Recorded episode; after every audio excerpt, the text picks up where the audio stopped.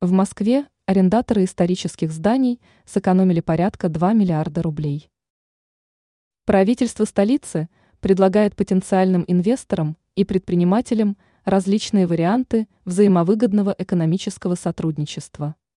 Для этого в столице действуют десятки льготных программ по началу производства, открытию торговых объектов и аренде помещений по льготной ставке. Так, одной из самых популярных программ является 1 рубль за 1 квадратный метр в год. Суть этой программы заключается в том, что потенциальный арендатор берет на себя обязательства по реконструкции исторического объекта.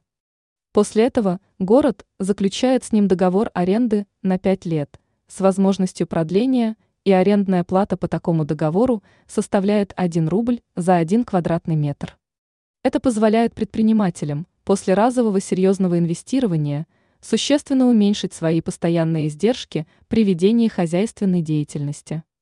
Как информирует ТАСС, в пресс-службе столичного комплекса экономической политики сообщили – что за 10 лет арендаторы сэкономили порядка 5,5 миллиарда рублей по льготной программе.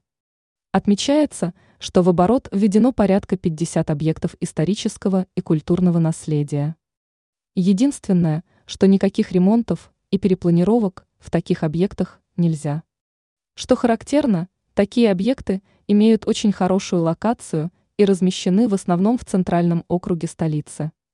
Льготную аренду после восстановления объекта инвестору предлагают на 49 лет, и условия договора не пересматриваются, если со стороны арендатора не выявлено нарушений.